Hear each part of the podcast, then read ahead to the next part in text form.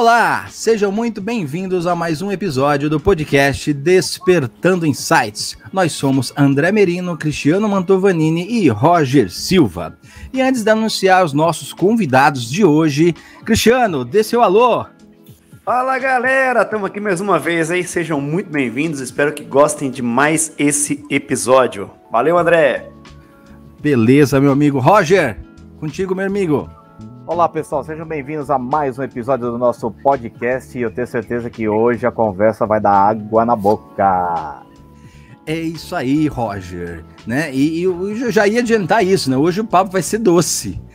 Vamos chamar nossos convidados, Carol e Rafael, sejam muito bem-vindos. Obrigada, boa tarde, tudo bem? Tudo bom, André? Prazer participar do podcast aí com vocês. Imagina, cara, o prazer é nosso. Nós estamos ansiosos porque a gente né, conhece aí um pouquinho da história de vocês e tenho certeza que vai, vai despertar muitos insights nas pessoas que estão nos ouvindo. Mas vou deixar para vocês contarem. Por favor, contem a história de vocês. Meu nome é Carol, Carol Calazans. Eu e o Rafa, nós somos proprietários da Carol Calazans Doceria, que fica localizada no Boqueirão, em Praia Grande.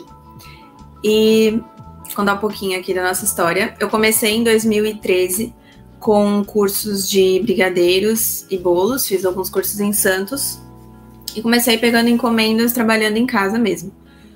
É, nesse mesmo ano, foi em 2000, final de 2012, 13, o meu foco partiu para pasta americana. Então, bolos e doces decorados com pasta. Não tinha loja, só fazia por encomenda. Com o passar do tempo, é, a gente. A gente não, né? No caso, era só eu no começo, trabalhava sozinha em casa e minha mãe que me ajudava. Então, a gente divulgava muito pelas redes sociais.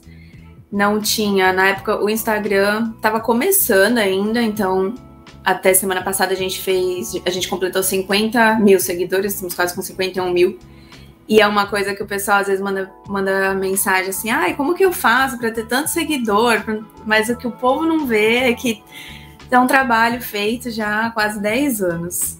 Então, nada, a gente sempre fala que nada é do dia para noite. Então, quando eu fazia em casa, ficava divulgando mais pelas redes sociais e o boca a boca começou a ser muito forte na cidade. Então, o meu foco eram os doces de pasta americana. Em 2016, eu e o Rafa a gente se conheceu. E o Rafa, ele tinha uma balada aqui em Praia Grande. A gente se conheceu lá, inclusive. E aí ele. Eu tinha um pouco de, de tempo livre, né? Porque lá só funcionava sexta e sábado. Depois funcionamos durante um período sexta, sábado e domingo. Então, durante a semana começa, né? Ah, faz um favor para mim, vai lá no mercado, compra um leitinho, ah, me ajuda a descarregar o carro. Aí, aí começa a fazer as coisas, né? E aí um belo dia ela foi fazer um curso. Ela falou: Meu, vou fazer um curso de bolo em São Paulo, quer ir comigo? E aí, quando você acaba de conhecer, você quer ficar junto o tempo todo, eu falei, vamos embora, né? Eu era o único homem lá no curso, de avental rosa, toquinha rosa, e confeitando os bolos e fazendo. E quando eu conheci a Carol, eu vi que ela fazia um trabalho de, assim, muita qualidade. E não tinha ninguém na Praia Grande que fazia um trabalho igual. Tanto é que vinha gente de Santos, até de São Paulo, fazer encomenda de bolo com ela, os bolos de pasta americana. E aí me chamou a atenção e eu falei, não, pô, acho que vale a pena a gente tentar escalar esse negócio, né? Vamos virar sócio, tentar fazer mais vendas de bolo. A gente não sabia muito bem o que, que a gente queria fazer. E aí a gente ficou trabalhando um período na casa da mãe dela, faz, pegando mais encomendas, porque depois desse primeiro curso que eu fiz, e aí eu fui me especializando fazendo outros cursos com ela. É, como a Carol também dava curso, ela foi me ensinando muita coisa. Então eu tinha a professora praticamente 24 horas por dia ali, né, me ensinando as coisas. E aí a gente decidiu, depois de um final de semana que a gente pegou 14 bolos, 14 bolos decorados, que não tinha mais espaço na casa da mãe dela para trabalhar.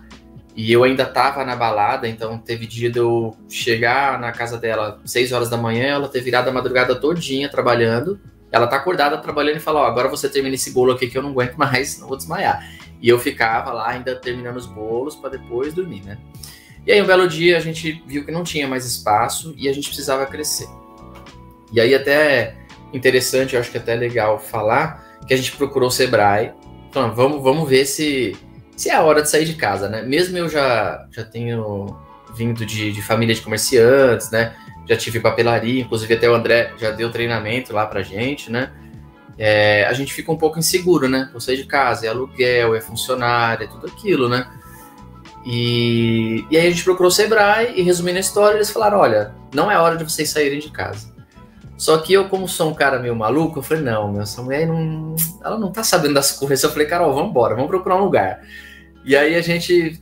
Só que eu e o Rafa, nós somos os opostos, né? Mas a gente É. se complementa, porque pelo Rafa a gente já tinha 10 lojas e por mim eu ainda estaria em casa. Então a gente achou um meio termo, que eu penso em tudo que pode dar errado, assim. E o Rafa, ai não, vamos, depois a gente vê. É, eu sonho com a razão, né? Mas eu acho interessante para as pessoas que estão ouvindo, né? Porque às vezes você pede opinião até de um profissional, mas só você sabe o que você quer e até onde você está disposto a arriscar.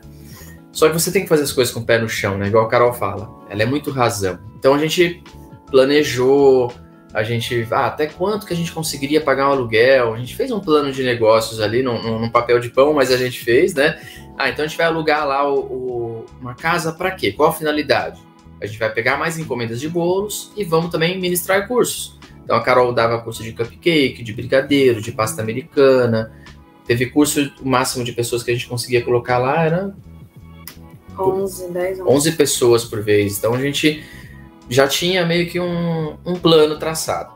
E aí buscamos, ficamos uns três meses aí rodando praticamente todo dia atrás de imóvel.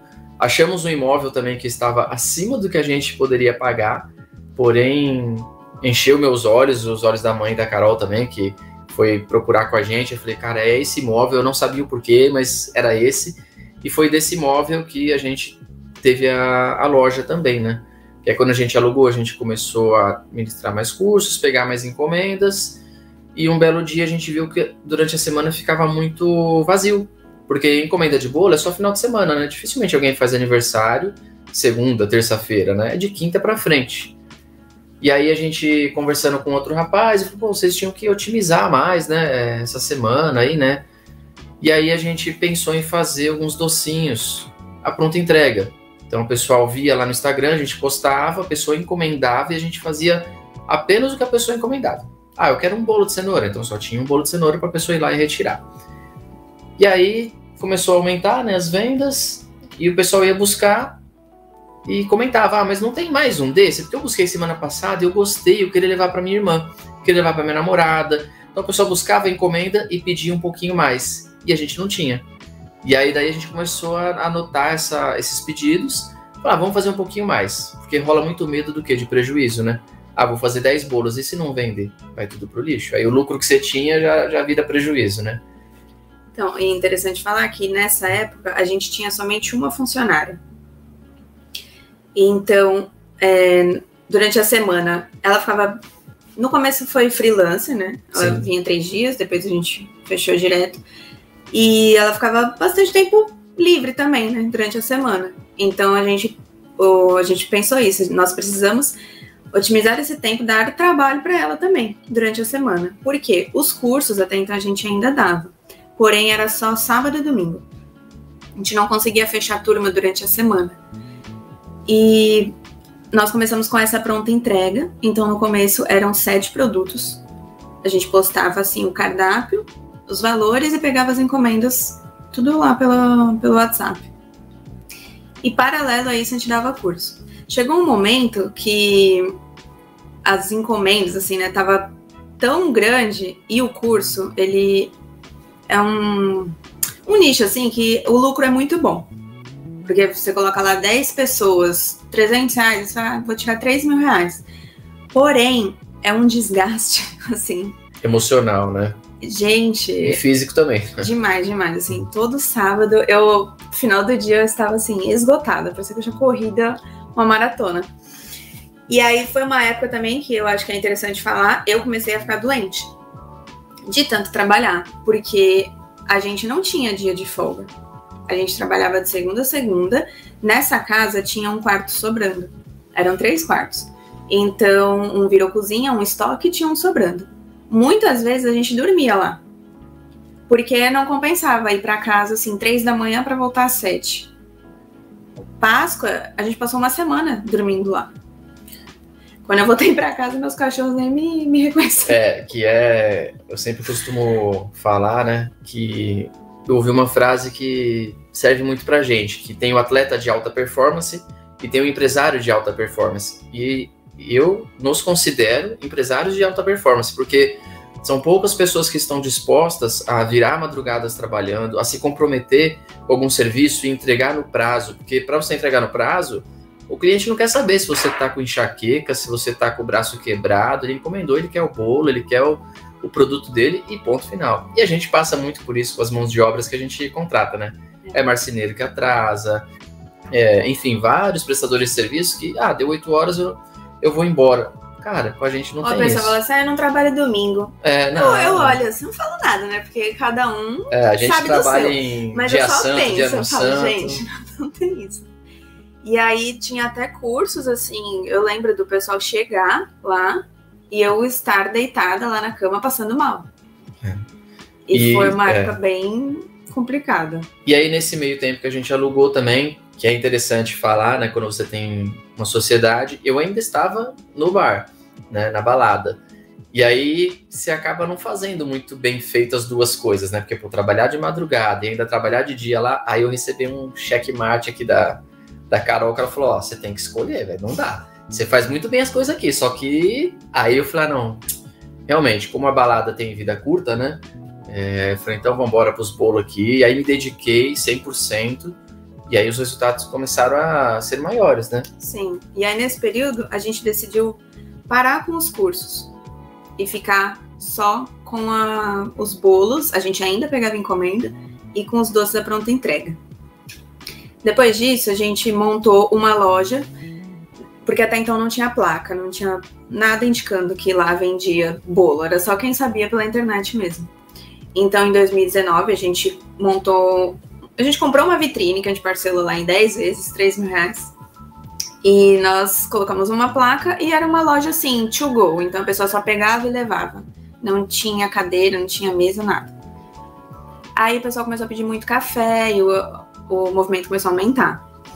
Em 2020, a gente montou a loja com 18 lugares e colocamos café, que era uma briga nossa também. Que eu não, eu tinha pavor de colocar gente para comer lá. Eu falei assim, gente, esse sistema é o melhor do mundo. A pessoa pega e leva embora e não tem louça, não tem nada, não tem encheção de saco de demora, que não tem nada. E o Rafa, não, a gente tem que pôr café, tem que pôr salgado, tem que pôr isso aqui. E aí demorou um ano, um ano depois a gente colocou café, 2020. Aí veio a pandemia. É, porque essa loja que a gente montou em 2020 foi uma loja que a gente investiu muito dinheiro na época, né, pra gente, né? E foi tudo feito à própria mão, assim, né? A mãe da Carol é designer de interiores, então ela fez o projeto pra gente. Uma amiga nossa, Ana Lu, ajudou na decoração. Então, muita coisa a gente mesmo fez lá, tipo, mão na massa mesmo, né? E o investimento e a expectativa muito alta. Porque, cara, tava bombando. Assim que a gente inaugurou o primeiro mês, foi loucura. E eu, Aí a gente voltou a trabalhar igual antes. né? é, eu, eu ficava no caixa, a Carol ficava fazendo os cafés, aí a gente já tinha mais funcionários, eu tinha um funcionário na loja, mais dois na produção, e a gente trabalhava lá durante a loja, final do dia caía para produção para fazer os doces pro dia seguinte, porque não dava conta, né? É, acabava tudo. E, e aí quando que a gente começou a trabalhar domingo? Foi na loja nova? Foi na antiga, já. Em agosto de 2019. 19, né? Que o, o primeiro domingo que a gente trabalhou foi uma alegria e uma tristeza. Porque foi uma alegria que a gente viu, cara, tem muito público pra gente atender e a loja bombou, só que a gente acabou no final do dia cansado, mas assim, num nível de apagar, chegar em casa e apagar. E piscou o olho, já tá lá de pé de novo trabalhando, né? E assim, aquele sentimento de não teremos mais o domingo. É, não teremos mais o domingo. E foi necessário esse, essa dedicação extrema nesse período de, de início né, do negócio, para fortalecer, para ficar conhecido né, na cidade e tudo mais. E aí montamos a loja 30 dias depois? 40, 40 dias, dias. 40 dias depois veio a pandemia. E aí as pessoas acho que até acabam esquecendo um pouco, né? Mas parecia que o mundo ia acabar e ninguém sabia o que ia fazer e fecha tudo e tira as cadeiras e ninguém pode encostar em ninguém e os motoboys vão lá retirar, tem que higienizar tudo e foi um momento bem delicado, bem triste também, né? Porque a gente ficava um sentimento assim, poxa, como é que eu vou ficar feliz porque o meu negócio está prosperando enquanto o mundo está morrendo, né? As pessoas estão quebrando, estão fechando, pessoas próximas perdendo parentes, a gente perdendo amigos e o negócio bombando, porque com a pandemia é, foi onde a gente se fortaleceu, que aí o iFood começou a vender muito mais, porque um arroz e feijão a pessoa faz em casa, ela não vai passar fome, mas um doce gostoso não é todo mundo que sabe fazer e mexeu muito com a cabeça das pessoas e o doce tem esse esse poder, né, de acalmar a pessoa, de a pessoa esquece do mundo ali, né, enquanto ela tá comendo o docinho dela, né.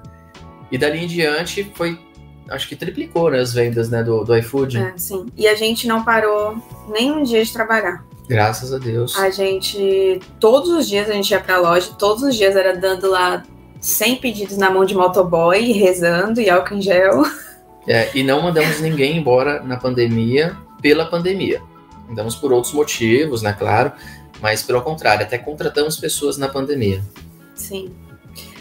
E aí no ano seguinte. Ah, e detalhe também, quando fechou tudo foi época de Páscoa, em 2020. Então, assim, o desespero foi dobrado. Em 2021, aliás, em 2020, em agosto, as coisas voltaram, né? Os comércios. Porém, em março de 2021 veio o lockdown de novo. Então, na Páscoa, de novo. Gente, é porque a Páscoa, assim, é, é a época sazonal que mais vende chocolate, né?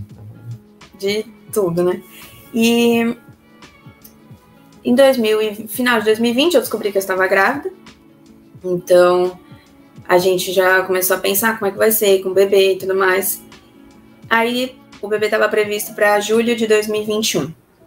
Quando foi e, as, e, o contrato da nossa casa? É, só assim, ela descobriu que estava grávida, só que antes dela descobrir, é, a gente já estava com um movimento muito grande, trabalhando de domingo a domingo, já conseguimos sair do operacional, eu e a Carol, né? Conseguimos criar processos, passamos a ter os domingos de volta e a gente começou a planejar qual seria o futuro da empresa. Tá, a gente vai sair dessa casa ou não vai? Aí começamos a pesquisar outros lugares ali, né? Valor de aluguel, se poderia reformar o local, se não poderia.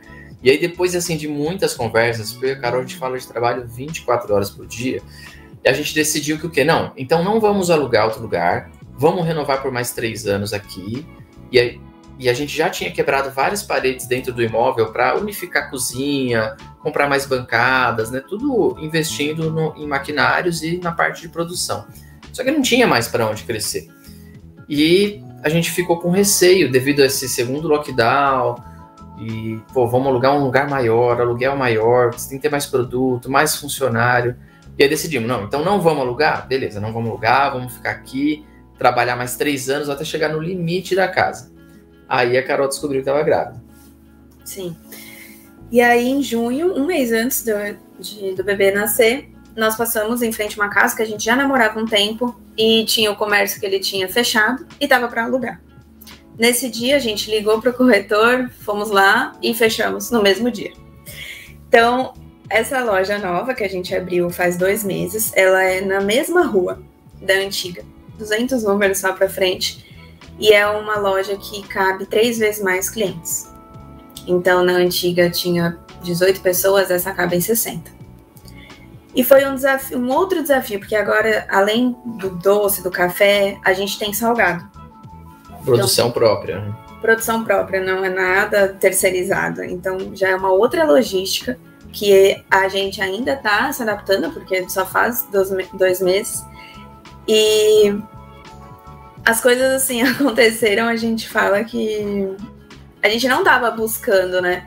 Mas a casa apareceu e calhou certinho, porque o aluguel da outra casa vencia em janeiro. E a gente conseguiu alugar essa em junho. Então a gente ficou lá seis meses em reforma. E detalhe, né? Seis meses em reforma e a gente com bebê. Que é. tem, a, tem a idade da reforma. A idade do aluguel é a idade do bebê. O bebê no forninho. E, e também a gente conseguiu realizar tudo isso, a reforma da loja, a compra de equipamento, tudo, porque a gente conseguiu ter a disciplina desde 2018, 2019, de ter salário. Então, a partir do momento que você tem um salário como empresário, o que sobra fica para a empresa. E aí, o que você vai fazer com isso? Aí, cada um tem as suas escolhas, né? Então, a gente começou a investir é, em fundo imobiliário, em CDB, no tesouro. A gente começou a guardar. Vamos guardar. A gente não sabe o que, que vai fazer, pode ser que a gente precise.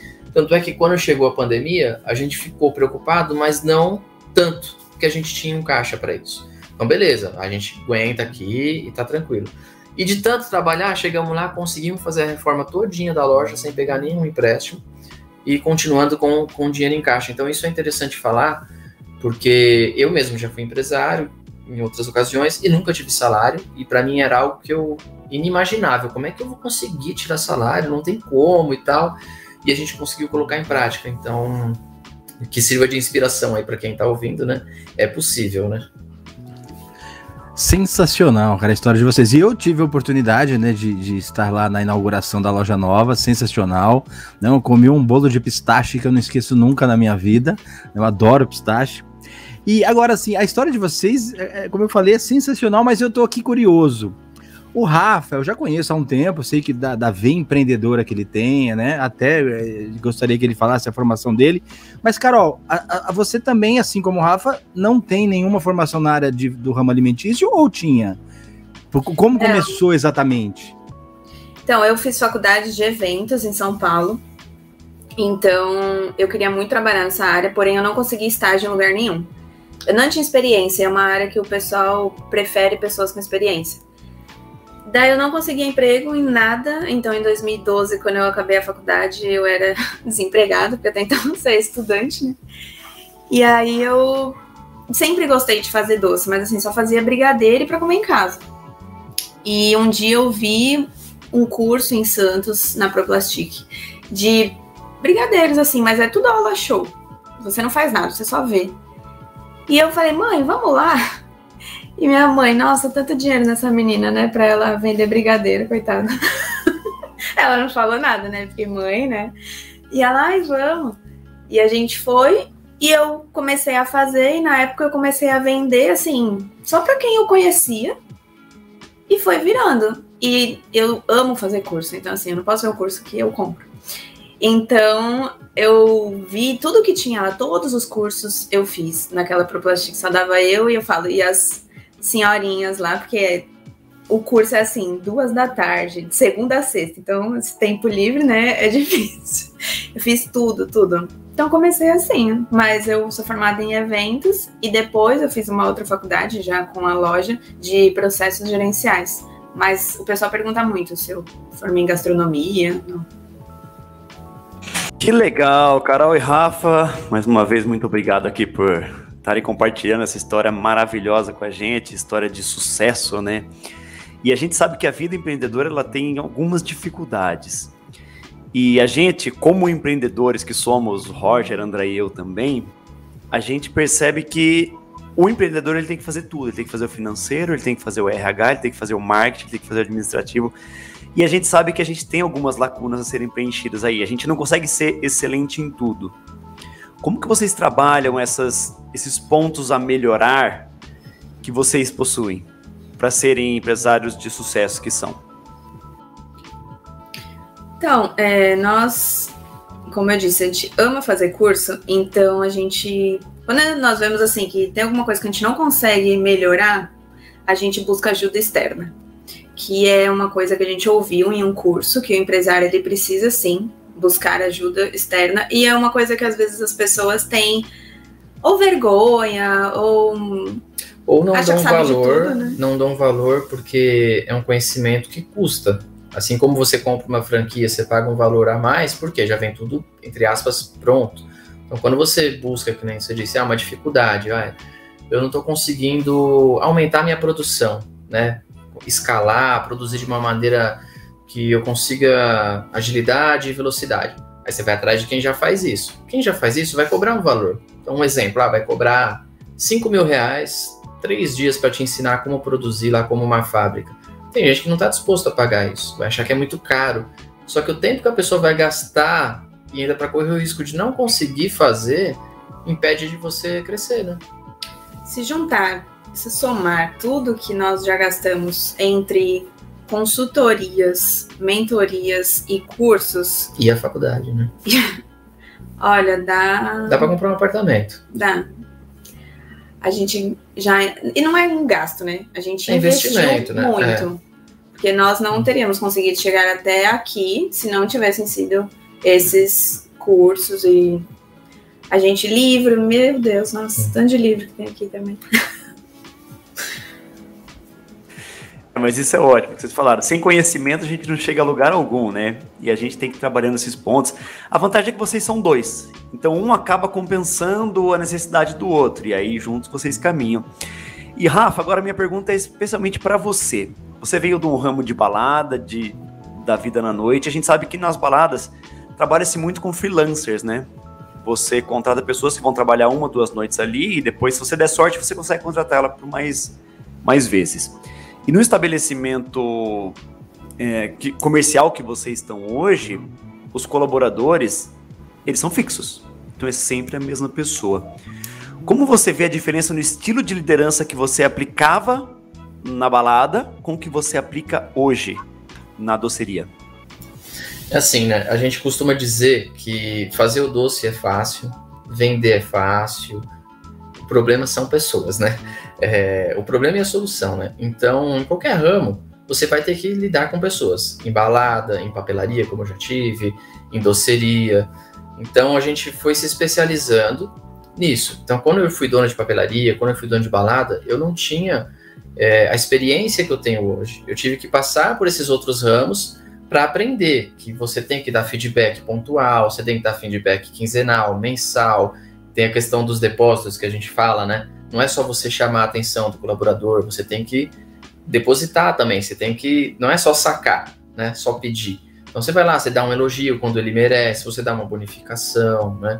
E essa questão de freelance também é algo que é novo para gente na confeitaria. Nós não tínhamos.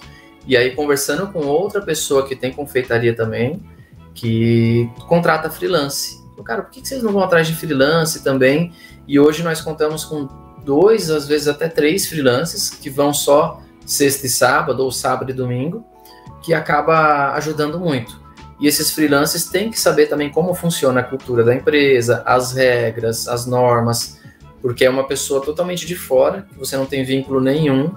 Então é, é uma situação que você tem que analisar muito bem, treinar e quem sabe até, né, hoje tem um que começou freelance e faz parte da empresa, né, porque a gente entende que nós temos que ter uma mão de obra sobressalente devido a férias, devido a folga, devido à falta, só que não dá para você manter uma equipe muito alta, porque custa caro. E aí entra o freelance. É, eu fico tão encantado com a história que a gente acaba é, viajando aí na, na, nas, nas imagens da história de vocês, né? Uma coisa que chama muita atenção quando você comparou o atleta de alta performance com o empresário de alta performance, né? Uh, a gente sabe que um atleta de alta performance ele tem uma equipe por trás que dá toda essa sustentação para ele. Então, treinador, um nutricionista, preparador físico. O que vocês fazem, né, para cuidar dessa parte física e principalmente mental, porque vocês trabalham de segunda a segunda e chega uma hora vocês têm um limite físico também. Como é que concilia isso, o investimento na saúde de vocês, com a administração de uma empresa e cuidar de uma criança ao mesmo tempo? É fácil, é só fazer tudo mal feito, né? Não, brincadeira. Acho que em primeiro é. lugar, fazer terapia. É. Porque senão, gente, eu falo, não sei onde eu estaria. É um negócio que tem que, tem que tirar esse tabu de terapia, né? Eu conheci a terapia através da Carol, ela já fazia uns 35 anos, sem, sem data de, de, de, alta, né? E faz quatro anos, né, que eu tô fazendo. A Carol faz a oito. É. E faz muito bem, porque é uma válvula de escape, né? Uma pessoa totalmente de fora. Na realidade, você vai se ouvir, né? Então é, é uma autoanálise, né? E a gente passou a cuidar da saúde também. A gente sempre tentou, né? Vamos para academia, aí vai dois, três dias, uma semana, aí para. Porque trabalhar com doce e cuidar da saúde é complicado. Mas hoje a gente faz é, aula na academia, academia do prédio, né? Com o personal, segunda, quarta e sexta. Tem a questão da terapia e tem também a questão da espiritualidade que a gente cuida também, né? É, não vou nem tocar sendo tanto no ponto religião, mas a parte espiritual, física e emocional são esses três pilares que a gente é, cuida já tem uns três anos, né? Que a gente está se dedicando bastante a isso, porque é qualidade de vida, né? É, nem tudo é só dinheiro, né? É, e assim, a gente fala que a loja é como se fosse outro filho nosso, porque dá tanto trabalho e a gente cuida tanto como o bebê. E com a loja a gente viu que não é só trabalhar. O Rafa, ele tinha uma dificuldade de vamos tirar uma época a gente fez isso. A gente tirou toda a segunda para ser a nossa folga. Claro que é 100%? Não. A gente vai em algum lugar, a gente começa a pensar, é eu que cuido do Instagram. Então, não, mesmo que eu tire cinco dias, eu vou estar tá postando, eu vou estar tá respondendo o pessoal. Não tem como. Já tentei deixar para outras pessoas, mas é uma. eu tenho ainda uma preciosidade ali com ele, então ainda está comigo essa função. Mas o que a gente faz hoje é fazer uma agenda. Hoje a gente tem uma agenda compartilhada que, como o Cristiano disse, nós somos em dois, então isso já facilita muito, porque a gente divide as tarefas. E a gente coloca lá na agenda, e aí, por exemplo, ah, tal dia lá à tarde tem o pediatra do bebê. Então, ok, a gente não vai marcar nada esse dia à tarde, por quê? Porque esse momento ele vai ser a nossa prioridade. Assim como na Páscoa, ou quando inaugurou a loja mesmo, nós fizemos uma consultoria que durou 10 dias direto, das 9 da manhã até as 10, 11 da noite. Então a gente ficou 10 dias que a gente praticamente não viu ele. A gente. E detalhe, né? A gente de madrugada ainda acordando pra com ele, para dar mamar e tudo mais. Então, uma coisa que é, a gente conseguiu hoje, mas para quem está ouvindo pode parecer meio impossível, porque eu já estive nesse, nessa posição de você estar em casa e você era não é empresa, né? Você eu presa. Então eu fazia tudo, tudo, tudo. Eu ia no mercado, eu pegava encomenda, eu pagava conta, eu anotava, eu entregava as encomendas, lavava louça, tudo, tudo. E eu via essas pessoas que tinham uma vida, né? fora do trabalho, e eu falava, gente, mas isso é impossível. Eu era essa pessoa. E hoje eu vejo que é possível. Mas não é, você vai dormir hoje e amanhã você vai acordar assim. Então, passaram 10 anos já. Essa Páscoa que a gente fez foi a minha décima Páscoa. Eu falei, na de 2013, que foi a minha primeira Páscoa, eu passei 38 horas sem dormir. Porque eu peguei encomendas de ovos com encomendas de bolos, era tudo decorado. Então eu acordei na sexta-feira às nove da manhã, eu fui dormir no sábado às onze da noite. Eu não respondia por mim, parecia que eu estava em outro mundo.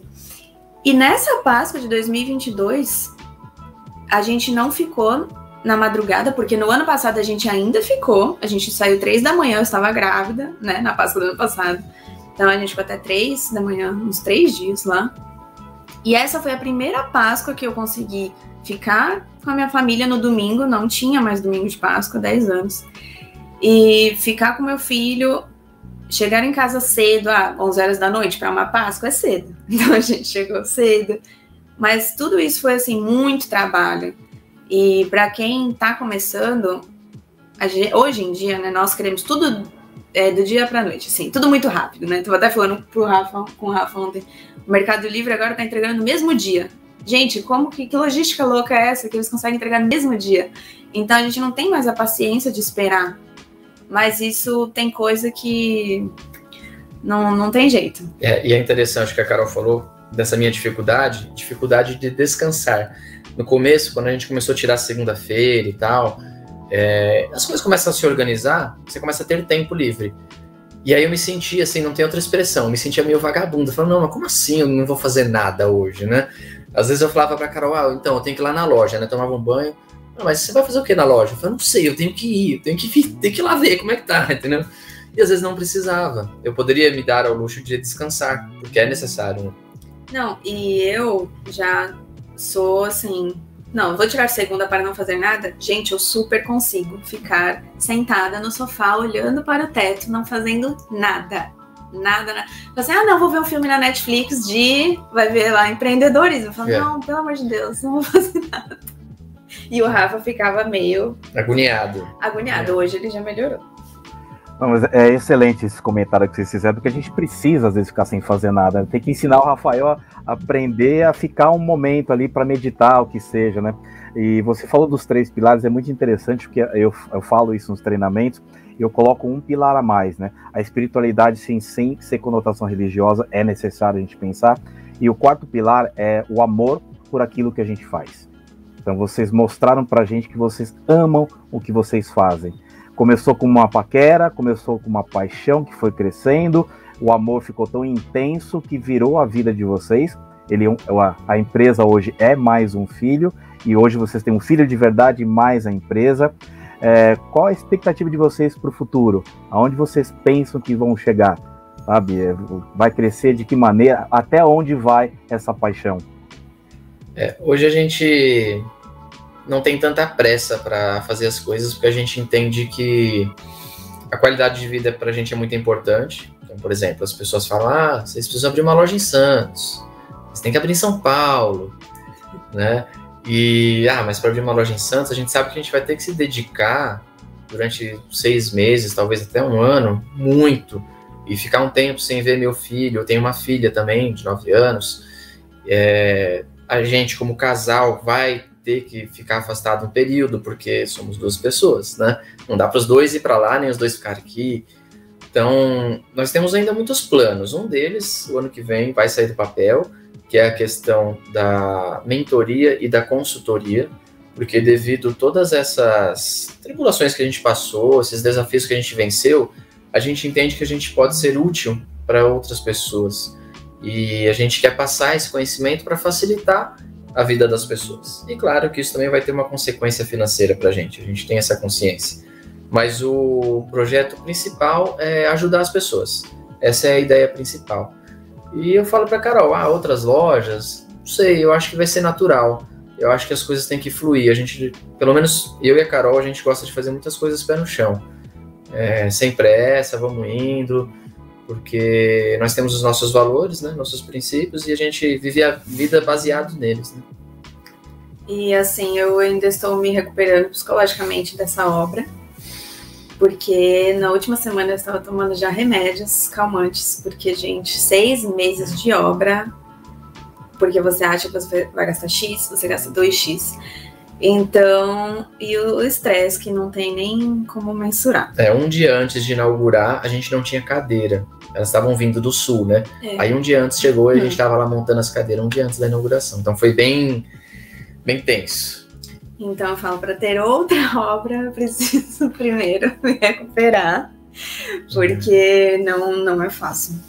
E é isso, né? A gestão das pessoas, vai, nós teremos mais funcionários, mas como o Rafa disse, acho que vai ser uma coisa natural, assim, vai, vai acontecer. Assim como a gente não planejava essa loja e ela veio assim, apareceu, né, na nossa frente a casa e a oportunidade. Eu acredito que quando for a hora de uma próxima loja, o momento a gente vai conseguir perceber que é o momento.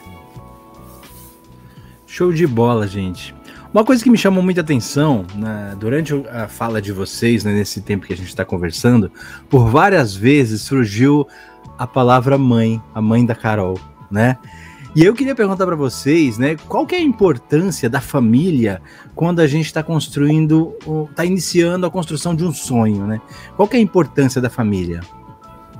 Olha, eh, André, é, é muito bom você ter tocado nesse ponto, porque não é todo mundo que está ouvindo que às vezes tem com quem contar. Acho que foi o Roger que comentou, né? O Cristiano também. Vocês são em dois, né? Então tem muita gente que é empresário sozinho. E aí passa muita dificuldade, porque não tem ninguém, alguém para trocar uma ideia. Cara, o que, que você acha disso aqui? Né? E às vezes não tem dinheiro para contratar alguém ou para fazer uma terapia, e aí fica ali, né, batendo a cabeça, e às vezes não tem o apoio da família. Às vezes é só você mesmo, né? Nós tivemos o apoio da mãe da Carol, assim, cara, muito, muito, porque morava só a Carol e a mãe dela, né? Eu morei lá durante quatro anos, quase, né? E trabalhava, a gente praticamente ia para casa só para dormir e tomar banho. E a mãe dela ajudava muito pô, com a questão da casa, limpeza, organização. A gente literalmente fazia a casa de camarim. A gente ia lá, se trocava e voltava para o trabalho. Então foi assim, muito essencial a mãe da Carol. E até quando eu comecei, né, que com os primeiros brigadeiros. Se naquela época a minha mãe tivesse falado assim, ó, não, é minha casa, é minha cozinha, aqui não dá. Será que teria que a gente estaria aqui hoje? É. Não sei, porque eu não teria conseguido alugar um lugar, assim, você não. Primeiro mês que você tá fazendo, você não vai alugar alguma coisa. Ou poderia ter falado para ela, não, você acabou de se formar, você vai ter que trabalhar na sua área. Como existe isso, né? Ah, você fez direito, você tem que advogar, você, cara, vai atrás, não. Ela largou tudo isso para fazer brigadeiro, né? Para vender uns docinhos, né? É, então eu acho que o apoio da família, ele é muito importante. Porém, já vimos casos, assim, uns, alguns cases de sucesso que a pessoa não tinha apoio nenhum, mas ela sentia no coração que ela tinha que seguir aquilo e ela foi. E hoje, assim, é uma, é uma confeitaria que a gente segue lá de Goiânia, que a menina é a mais conhecida do Brasil e a família dela no começo não deu apoio nenhum, queria que ela voltasse lá para a cidade que ela saiu e ela, não, é o que eu sinto no meu coração que eu tenho que fazer isso. E é de pessoa para pessoa, né? É, Mas- até eu mesmo, quando eu larguei a balada e vim pros doces, muita gente riu, deu risada, ah, quebrou, tá ferrado lá, ó, só ele e a namorada fazendo uns docinhos. E hoje muita gente que riu tá desempregada ou tá trabalhando para mim. A gente tá lá com 15 funcionários hoje e com a expectativa de crescer muito até o final do ano. Então é isso que a Carol falou, tem que seguir o coração e ter coragem, porque medo dá. Show de bola. Ah, sensacional a história de vocês, mais uma vez, não tem como não, não repetir essa palavra, né? E, e, assim, teríamos mais umas 300 perguntas para fazer para vocês, né? Ficaríamos aqui o dia inteiro, mas estamos chegando ao final. E eu gostaria de pedir para vocês, né, deixar uma mensagem, né, as, as considerações de- finais de vocês para as pessoas que estão nos ouvindo. E após isso, fiquem à vontade para passar os contatos, o endereço, o telefone da loja, o que vocês quiserem esse espaço é de vocês. Então, é, acho que o ponto principal é você amar o que você faz. Sim, não significa que, assim, ah, aquela frase de faça o que ama e não terá que trabalhar. Não, mentira. Mesmo a gente amando, tem dia que eu falo, meu Deus, ai, hoje tem que ir. Tem, tem que ir, tem que ter a disciplina, fazer o que precisa ser feito, não só o que você quer fazer, né? Então, gostar, é, buscar conhecimento, nunca parar, a gente nunca sabe tudo, investir, estudar bastante. Entender que, pelo menos para nós, a parte espiritual, divina, é muito importante e tudo é no tempo divino, né? não é no tempo que a gente quer, é no tempo que tem que acontecer. E você tem que passar por situações difíceis para depois você aprender com elas e conseguir usufruir né, desse conhecimento que você adquiriu nos tempos difíceis. Né? E não se basear muito também em Instagram, porque as pessoas postam só o que elas querem mostrar e por trás do Instagram tem muita receita errada, tem problema com funcionário, problema com fornecedor, noites mal dormidas, Choro. é, choro, gritaria e pra gente que é sócio e é casal, nunca deixar o casal de lado, né? A gente sempre tem um dia da semana pra gente ficar juntos, né? Fazer uma janta, alguma coisa, sair, passear. Eu sempre falo pra Carol, a gente nunca pode deixar o negócio ser maior do que a gente, porque a gente se conheceu, não tinha nada.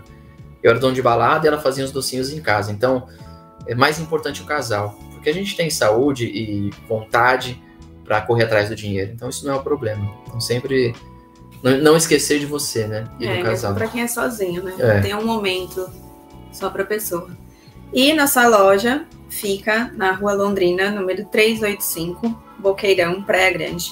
Nós abrimos todos os dias, das 11h30 até as 8 da noite. Temos delivery para toda a Baixada. Lá no nosso Instagram, o arroba Carol Calazans Doceria, tem todas as informações. E quem...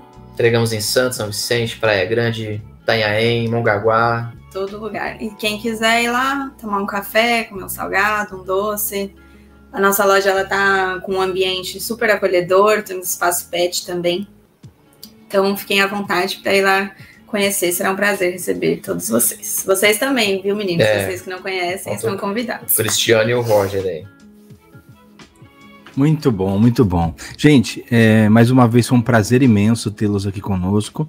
Tá? Não só um prazer, mas uma honra conhecer a história de vocês e que a gente consiga multiplicar isso e fazer com que as pessoas percebam que quando a gente quer, quando a gente realmente ama, assim como a Carol enfatizou bastante, a gente, quando a gente ama o que faz, as coisas vão acontecer, né? Isso é o principal. Então, em nome dos três aqui do Despertar da Excelência, agradecemos a participação de vocês e parabéns pela história, parabéns parabéns pelo trabalho e que isso seja o início aí de muito, muito mais sucesso na vida de vocês. Aos que estão nos ouvindo, quero convidá-los a seguirem as redes sociais do podcast Despertando Insights, no Instagram e no Facebook, e o nosso canal no YouTube, O Despertar da Excelência. Despertando a excelência que há em você. Até a próxima!